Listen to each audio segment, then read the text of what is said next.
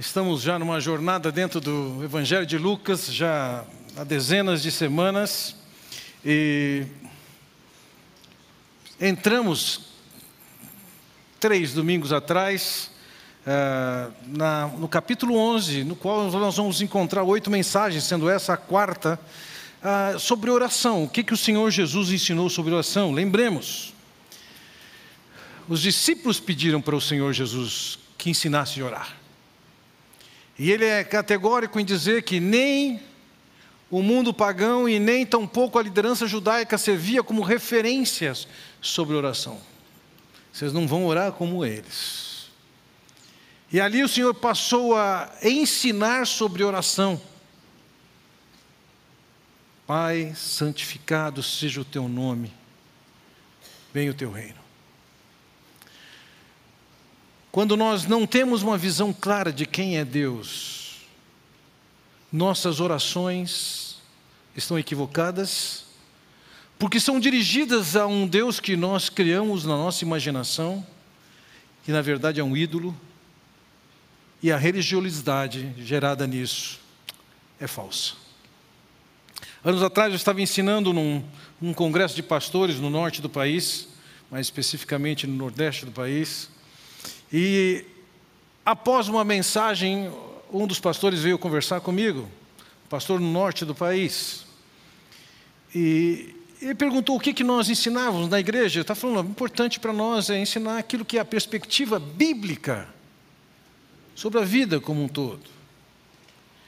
Disse, mas o que, que, o que, que vocês ensinam? E, e, lógico, um pouco de conversa com ele já foi possível passar um scanner teológico e compreender a visão dele. Então eu fiz uma declaração que aguçasse a nossa conversa e eu disse: o pano de fundo da religiosidade brasileira ele é indígena e africano, portanto é animista.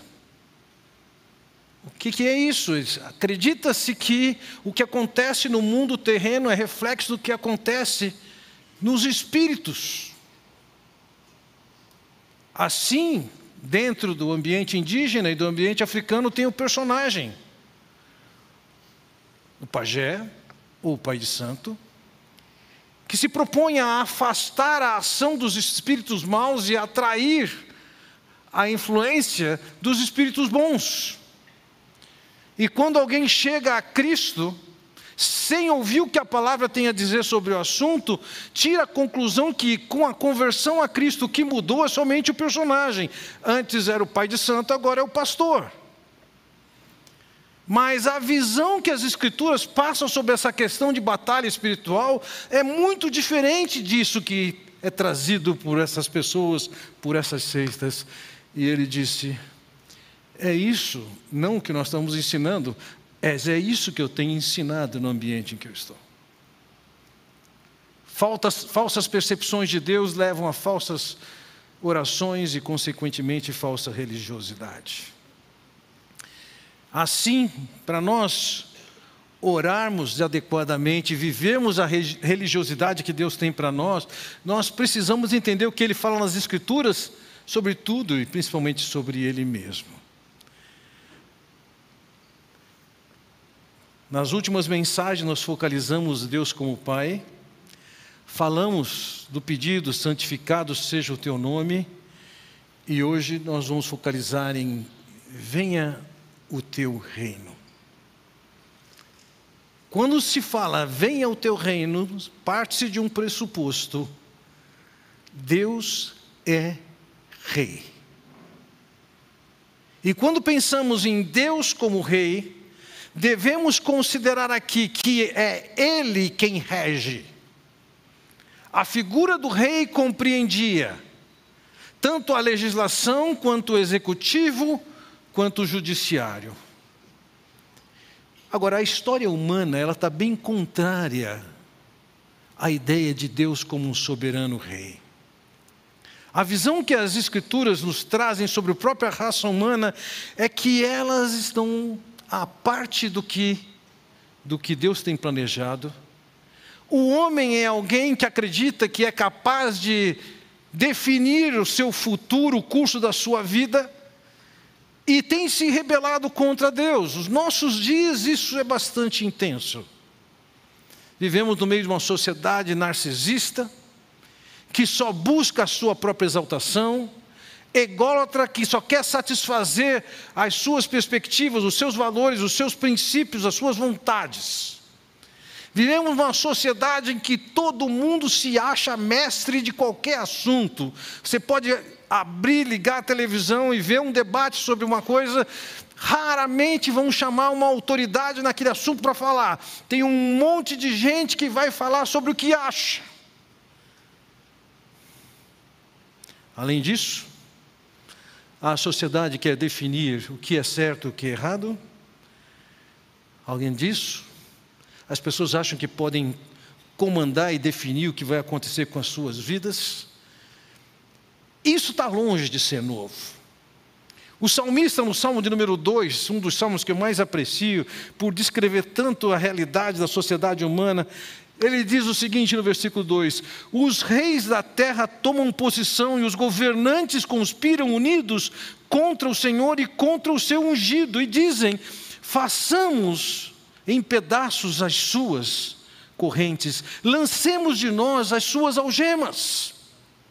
Essa é a visão que está na cabeça do povo. Aqui ele diz dos reis da terra.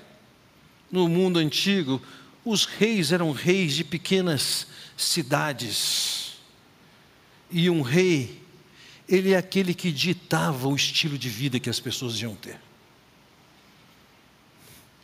E a agenda desses reis diz: estão contra o Senhor e contra o seu ungido, o Cristo. Eles estão conspirando contra e estão dizendo: vamos romper nossos laços, como se, se Deus fosse um limitante que nós precisamos ter liberdade de fazer o que bem entendemos. Então, no versículo 4, ele diz o seguinte: Do seu trono nos céus, o Senhor põe-se a rir e caçoar deles. Deus olha essa arrogância humana e ele dá risada disso da presunção, da soberba, diante da nossa incapacidade de definirmos a nossa vida e o nosso futuro.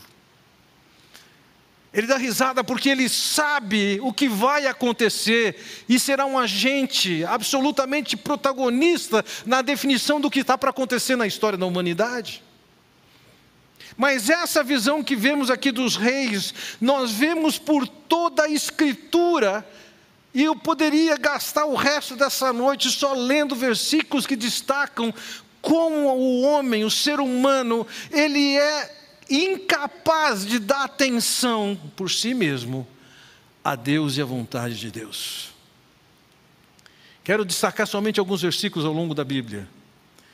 Deuteronômio capítulo 31 diz o seguinte: Pois sei quão rebeldes e obstinados vocês são. Se vocês têm sido rebeldes contra o Senhor enquanto ainda estou vivo, quanto mais depois que eu morrer. Moisés sabe disso. Uma característica do seu povo era obstinação e rebeldia. E assim foi ao longo da história. Neemias diz o seguinte: Mas foram desobedientes e se rebelaram contra ti. Está falando dos seus ancestrais. Moisés falava dos homens do seu tempo, e Neemias está olhando para trás e dizendo que o que, que esses descendentes ou ascendentes dele fizeram? Foram desobedientes e se rebelaram contra ti deram as costas para a tua lei, mataram os teus profetas que os tinham divertido que se voltassem para ti e te fizeram ofensas detestáveis. Vejam, o povo de Deus era obstinado e rebelde. O povo de Deus não queria ouvir o recado de Deus ao ponto de matarem os profetas. Uma das principais funções dos profetas é que eles eram como que guardiões, ou eu diria auditores teológicos e morais da nação.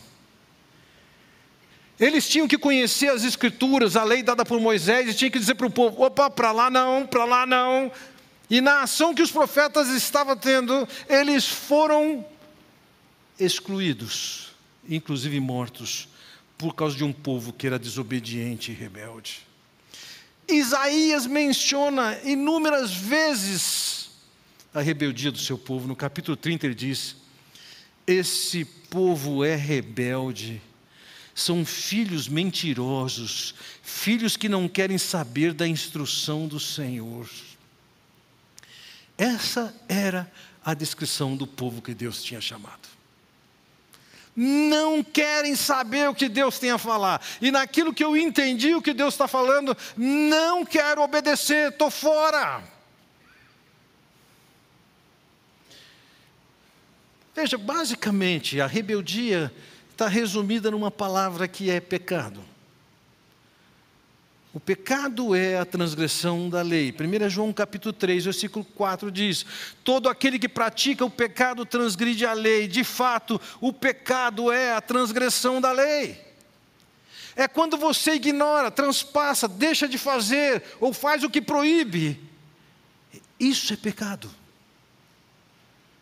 Basicamente, o pecado e a rebeldia é uma transgressão que Deus estabeleceu na sua lei. Agora, as Escrituras nos falam que para resgatar esse homem rebelde, desobediente, que é alguma coisa compartilhada de toda a raça humana, que Deus enviaria como enviou o Senhor Jesus, que naquela cruz morreria como morreu, para sofrer a condenação dos pecados por ela cometida. Mas além de o Senhor Jesus morrer para pagar os pecados, ele foi colocado numa posição que implica em obediência.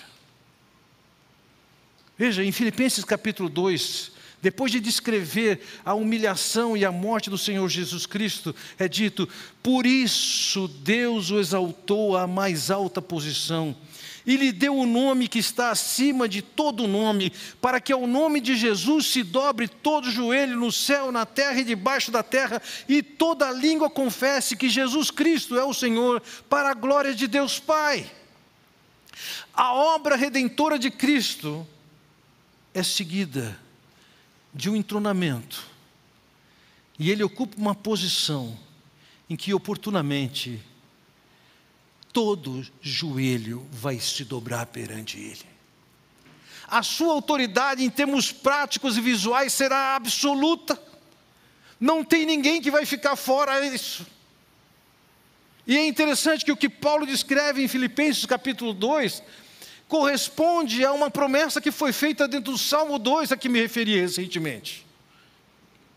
Veja no versículo 7 ele diz assim: proclamarei o decreto do Senhor. Ele me disse: Tu és meu filho, eu hoje te gerei. Pede-me e te darei as nações como herança, e os confins da terra como tua propriedade. O Senhor Jesus, que foi humilhado e morto, ele foi feito rei, colocado à direita de Deus.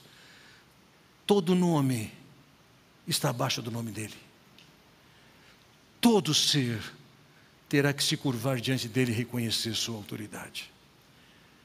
Seja para desfrutar do seu plano, seja para desfrutar do seu, do seu juízo.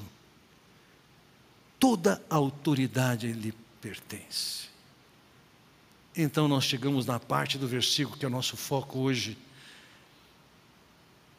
de Lucas capítulo 11. Ele lhes disse: quando vocês orarem, digam, Pai, santificado seja o teu nome, venha o teu reino. A oração é: venha o teu reino.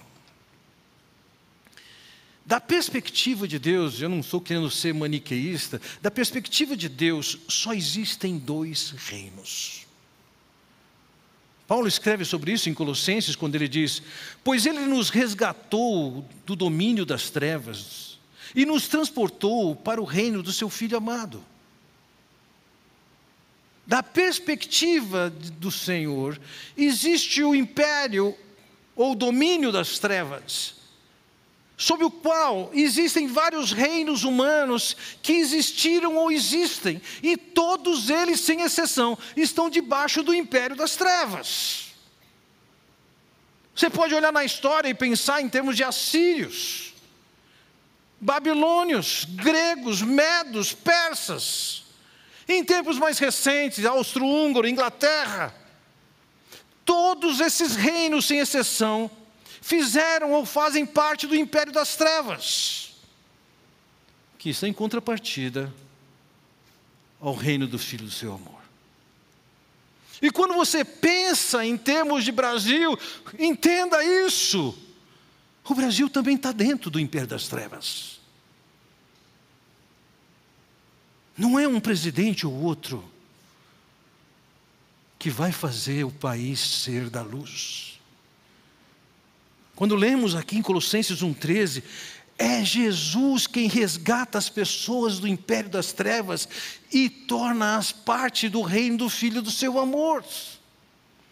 Não importa o tipo de administração, de sistema que exista numa nação, a nação, como todas elas, independentemente da sua linha política ou econômica, ela está dentro do império das trevas.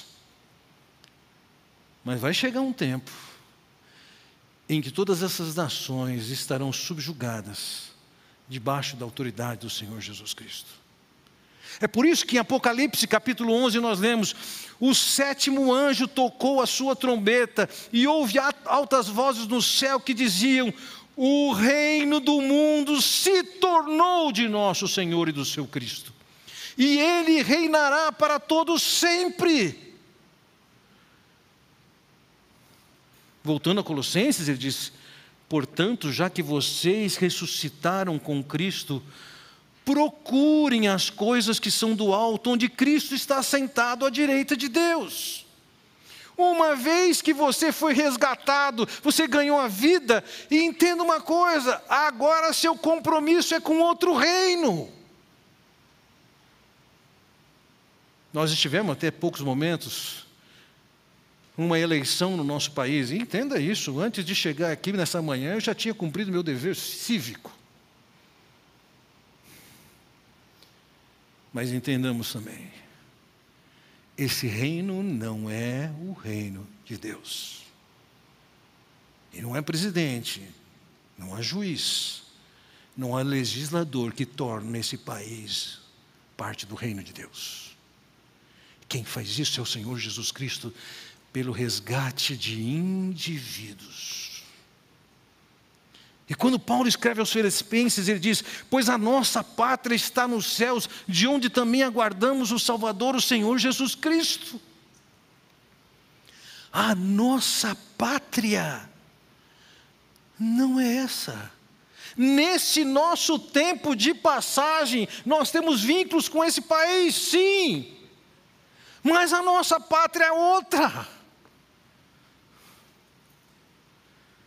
Olhando para a dedicação com que tantas pessoas discutem nas redes sociais, em prol de um governo X ou Y, se isso tudo me serviu de alguma coisa, é que existe muito espaço no coração de cada um de nós para lutarmos pela causa da pátria do Senhor Jesus Cristo.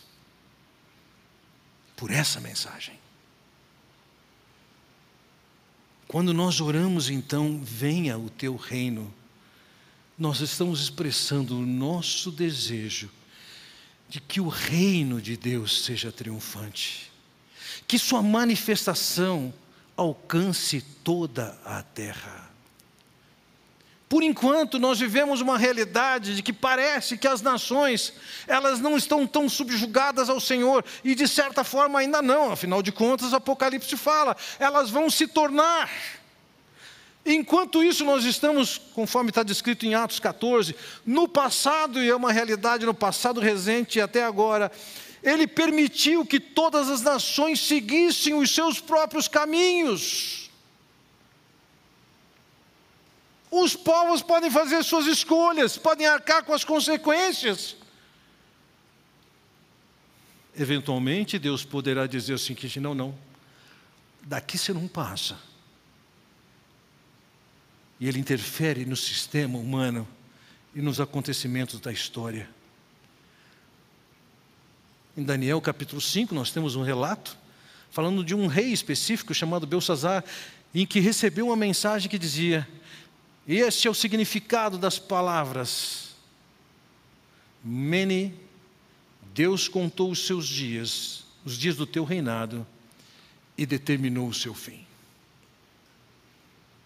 Deus, na sua soberania e sabedoria, pode dizer: para, além disso, não, mais para cá. Mas Ele está deixando as nações com uma liberdade controlada até o dia que essa liberdade será acabada. Vejam, o reino soberano de Deus sempre existiu e era o conteúdo do Senhor Jesus Cristo da mensagem do Senhor Jesus Cristo. Mateus capítulo 4, versículo 17, lemos: Daí em diante, Jesus começou a pregar: arrependam-se, pois o reino dos céus está próximo. Ou em Lucas 4, como vimos anteriormente, mas ele disse: é necessário que eu pregue as boas novas do reino de Deus, noutras cidades também, porque para isso fui enviado. Então o Senhor Jesus Cristo estava dizendo: o reino está chegando, o reino chegou, o reino está próximo, arrependam-se. Mas nós precisamos olhar para essa questão do reino de Deus e percebê-lo de, de, em dimensões diferentes. Em primeiro lugar, eu quero olhar você, com vocês para o reino na sua dimensão, em termos de passado. Veja, eu lhes digo, Mateus capítulo 8, que muitos virão do Oriente e do Ocidente e se sentarão à mesa com Abraão, Isaac e Jacó no reino dos céus.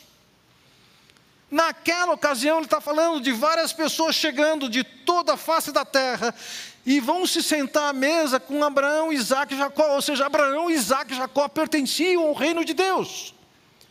Eles tiveram uma existência histórica. Mas eles não tiveram sua existência histórica no passado. Naquele passado eles já pertenciam ao reino de Deus e haverá uma ocasião em que eles vão se sentar à mesa. Ao longo da história, e podemos olhar décadas, séculos e milênios atrás, sempre houve pessoas que reconheceram quem é Deus e adequaram suas vidas às exigências, aos padrões de Deus. E Deus diz: aqueles novos que se achegam hoje vão se assentar com eles. Mas além da dimensão do passado, existe também a dimensão do presente. Veja, em Lucas 17, 21 dirá, dirá nem se dirá, aqui está ele, ou lá está, porque o reino de Deus está entre vocês. Tinha aqueles do passado que já pertenciam ao reino, mas tem um reino que já está aqui, agora, entre vocês, e é um reino que focaliza e destaca a postura individual com respeito a Deus. Não é institucional, não é um compromisso que o Brasil tem com. É um compromisso pessoal. E quando ele diz que o reino está entre nós, isso significa que nós estamos considerando o Senhor Jesus como o Rei que rege para mim. Dias atrás, a Carmo foi às compras e conheceu uma senhora com seus 89 anos. Ela se impressionou com a sua, dessa senhora, essa disposição dessa senhora. E ela perguntou: qual o segredo da sua vitalidade com 89 anos? E aquela senhora disse o seguinte: a fé, a dependência de Deus a alegria de viver e fazer o que quiser. Da perspectiva de quem considera crer que Jesus é o Rei, você não pode fazer o que quiser. Tem um rei que legisla, tem um rei no comando, tem um rei a quem você vai prestar contas. Você não faz o que você quer hoje. Considerar o reino de Deus entre nós significa levar uma vida conforme os princípios, os valores, a agenda que Deus tem para você. Agora. Mas o texto também nos traz uma dimensão do reino de Deus futura. Em Mateus capítulo 14, versículo 25, Jesus disse: Eu lhes afirmo que não beberei outra vez do fruto da videira, até aquele dia em que beberei o vinho novo no reino de Deus. Ao participar da ceia com seus discípulos, Jesus está dizendo o seguinte: eu vou interromper a minha presença física com vocês até que futuramente, no reino, quando o reino estiver estabelecido de, de uma maneira absoluta, eu vou tomar de vo com vocês esse cálice novamente. Eu me lembro de conversar com uma jovem senhora que ocupou uma posição importante numa das prefeituras de uma grande cidade, ou de uma, é, de uma grande, grande cidade. E ela foi abordada algumas vezes para se corromper, para perder um prazo, deixar de fazer alguma coisa, isso já dava uma vantagem financeira expressiva para aquela empresa. E ela me disse que, numa certa ocasião, a primeira vez que a for abordá-la para dar para ela a, algum dinheiro para que ela criasse facilidades vantagens, e ela disse: Não, ela disse, Fernando, o valor que me ofereceram, eu comprava um carro. Na segunda vez que me ofereceram, dava para comprar um apartamento. Na terceira vez, eu não quis nem saber o valor. Mas o representante do empreiteiro disse para mim, com a mala na mão: eu sei que você tem um preço. Qual é o seu preço? Ela disse: Eu tenho um preço, mas nem você, nem a sua empresa, nem essa prefeitura tem dinheiro para pagar o meu preço. Ele ficou à vontade, sentou e falou: Me diga qual é o seu preço. Ela disse: O preço é um cálice. E eu disse: cale-se. Ele falou: é. O meu Senhor Jesus, antes de partir, falou: Eu vou encontrar com vocês lá na frente. E vou tomar esse cálice de novo com vocês. E ela disse: Eu só quero esse encontro com o Senhor e tomar o cálice com Ele. Esse é meu preço.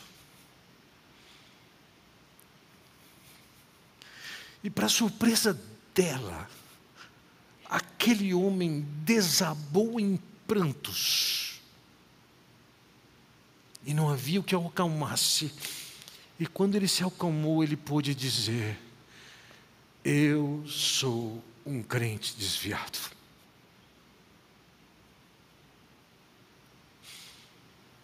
Existia a revelação do passado do que era o recado de Deus. Ela tinha a perspectiva do reino futuro em que ela ia encontrar com o Senhor. E isso era suficiente para moldar a visão de reino no presente. O reino tem essas três dimensões. Aquilo que Deus fez no passado e todos aqueles que chegaram até aqui. Aquela certeza de que no futuro vamos encontrar com o Senhor e vamos celebrar com Ele. Mas o reino também tem a perspectiva presente o reino universal será uma realidade. Nós cantamos nessa noite e nós vemos em Apocalipse capítulo 15: Quem não te temerá, ó Senhor? Quem não glorificará o teu nome? Pois tu somente és santo, todas as nações virão à tua presença e te adorarão, pois os teus atos de justiça se tornaram manifestos. Haverá uma ocasião futura em que o reino ganhará outra dimensão, outra cor, todos veremos isso. As nações vão adorar, as nações irão à presença do Senhor. Quem é que não vai te temer? Quem é que não vai te levar a sério? O salmista, no Salmo 103, diz: O Senhor estabeleceu o seu trono nos céus e, como rei, domina sobre tudo que existe. Então vejam, nesse momento o que acontece é o seguinte: Deus está em absoluto poder, deu liberdade às nações e à humanidade. Ele limita isso, ele pode dizer, para lá não, até aqui, chega. Mas ele está deixando as coisas acontecerem. Intervém quando ele acha que tem que intervir. Até que chega um dia em que ele estabelece seu reino inequívoco, incontestável, e todo joelho vai ter que reconhecê-lo para bem ou por mal. E quanto a nós? Nós temos que entender o seguinte: nós estamos aqui de passagem. 1 Pedro capítulo 2, Pedro diz o seguinte: Vós sim que antes não erais povo, mas agora sois povo de Deus, que não tinhais alcançado misericórdia, mas agora alcançastes misericórdia. Amados, exorto-vos como peregrinos e forasteiros que sois, a vos absterdes das paixões carnais que fazem guerra contra a alma.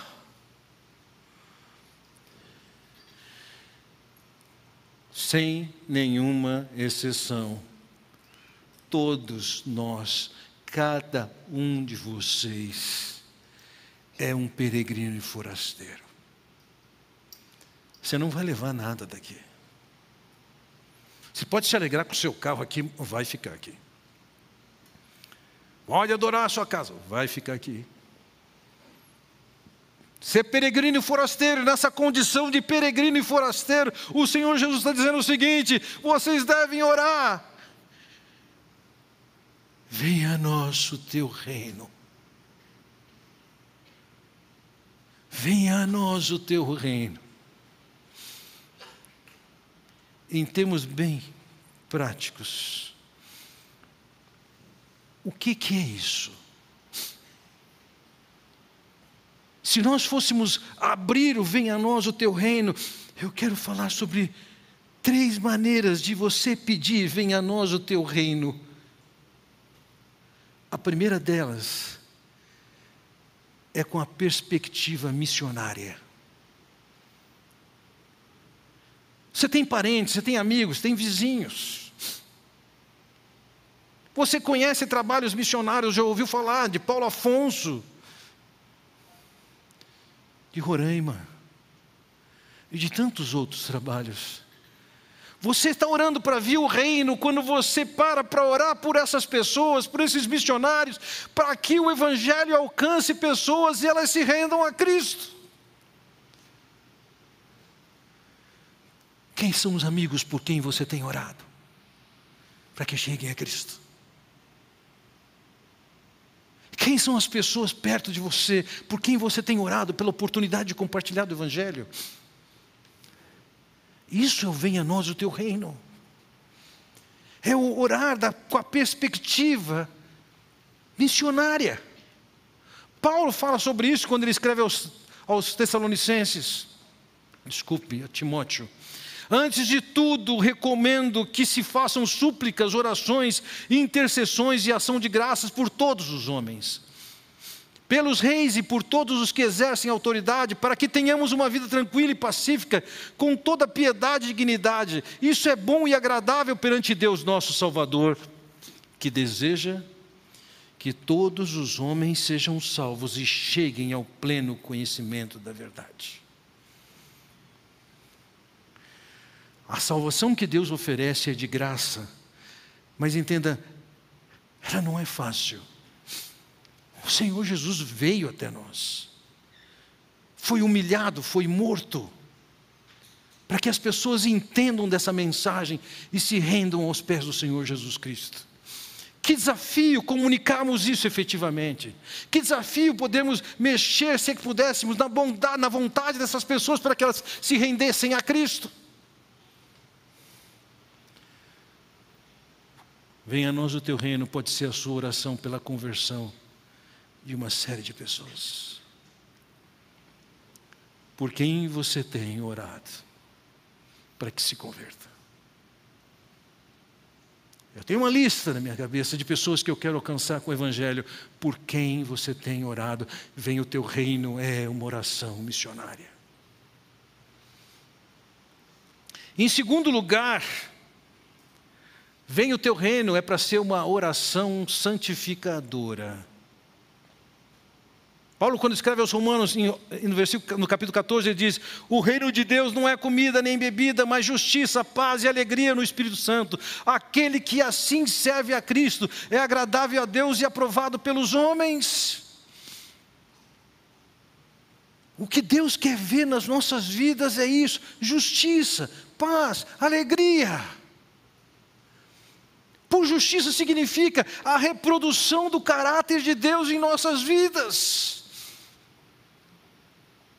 Não é como aquela senhora acha ter fé e fazer o que quiser. Agora é a hora do venha o teu reino. Senhor, até hoje eu tenho trazido um rancor, um ressentimento, uma mágoa com a minha mãe, meu irmão, com meu pai, seja lá com quem for. Mas o Senhor fala em perdoar. Venha o teu reino, faz com que eu viva dentro da tua vontade.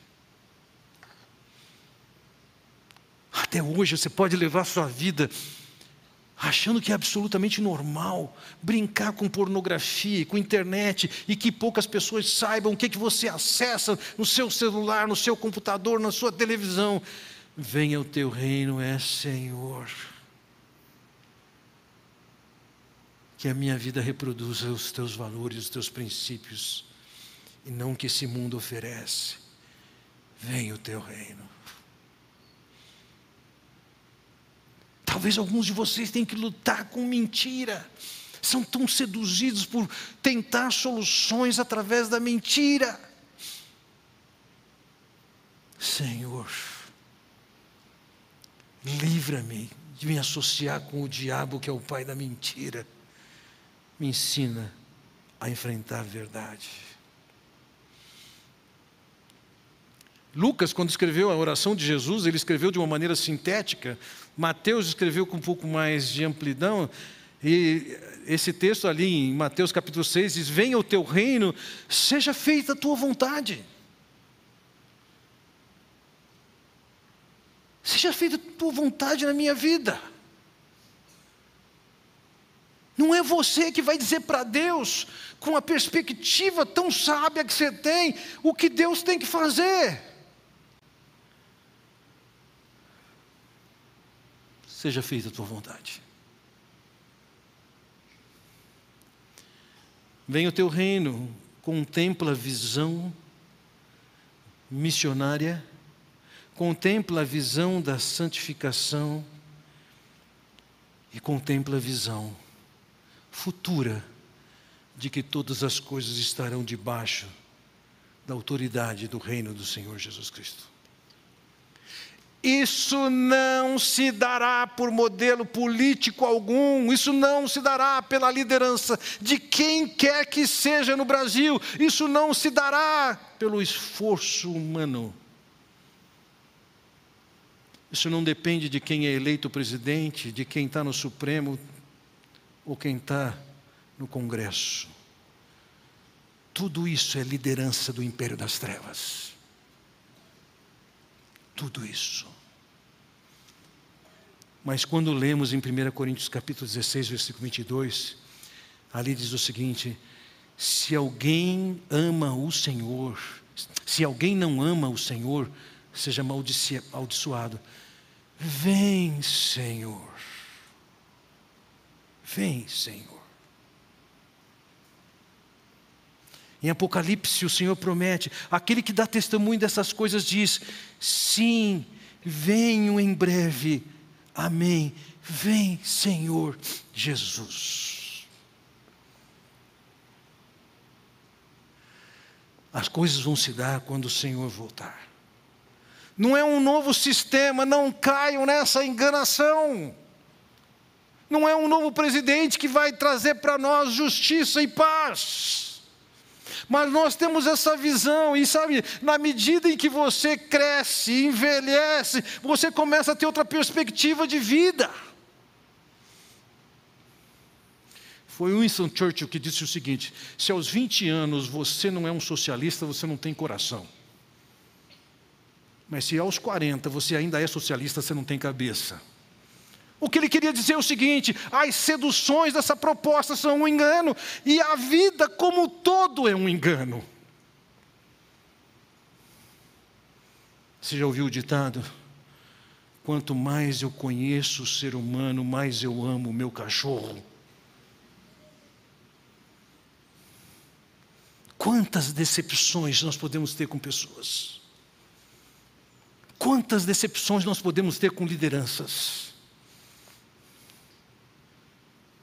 Quantos de vocês têm lidado com aspectos da vida que você fala: Meu Deus, que mundo injusto! Que mundo injusto! Esse mundo caído debaixo da maldição de Deus não tem reforma humana. Só vai acontecer quando o Senhor Jesus voltar. Por isso que ele diz: Volta, Senhor, estabelece o teu reino. A sua oração, então, vem a nós o teu reino, deve estar marcada por oração por pessoas que se rendem a Cristo. Deve estar marcada pela sua vida hoje estar mais subordinada ao Senhor Jesus Cristo mas também, de uma maneira crescente, deve estar marcada pela perspectiva do glorioso reino de quando o Senhor Jesus voltar. Vamos orar, venha a nós o teu reino. Começando pela sua vida, pela vida dos descrentes e pela perspectiva futura de encontrar no reino do Senhor com os seus. Quando o Senhor Jesus falou, vocês vão orar assim. Ele não tinha expectativa de que a gente viesse falando isso decorado, como um jogador de futebol, há poucos momentos antes de entrar numa partida de final. As suas mãos, Pai nosso, que está Você não vale nada. O que vale é a sua oração para que venha o reino. Isso é, Senhor, alcança aquelas pessoas. Senhor, me transforma. Senhor, o maior desejo que eu tenho é o encontro com o Senhor e estar contigo para sempre. Venha o teu reino. Vamos orar. Ó oh, Pai Celestial, quero em muito te agradecer pela tua misericórdia conosco, que faz com que o nosso pecado, a nossa teimosia, a nossa obstinação não fosse impedimento para o Senhor mostrar graça e amor e consideração, e enviar o teu filho para morrer por nós. Ó Pai celestial, quero te pedir, venha o teu reino que sejamos o meio, instrumentos, missionários que levem outras pessoas a te conhecer. Venha o teu reino, que nestes dias aspectos das nossas vidas sejam trabalhadas por ti. Venha o teu reino. Volta logo, Senhor. Não há nada nesse mundo que nos seduz. Não há nada que nos atrai tanto quanto o encontro contigo pela eternidade. Eu oro no nome do Senhor Jesus Cristo. Amém. Deus os abençoe.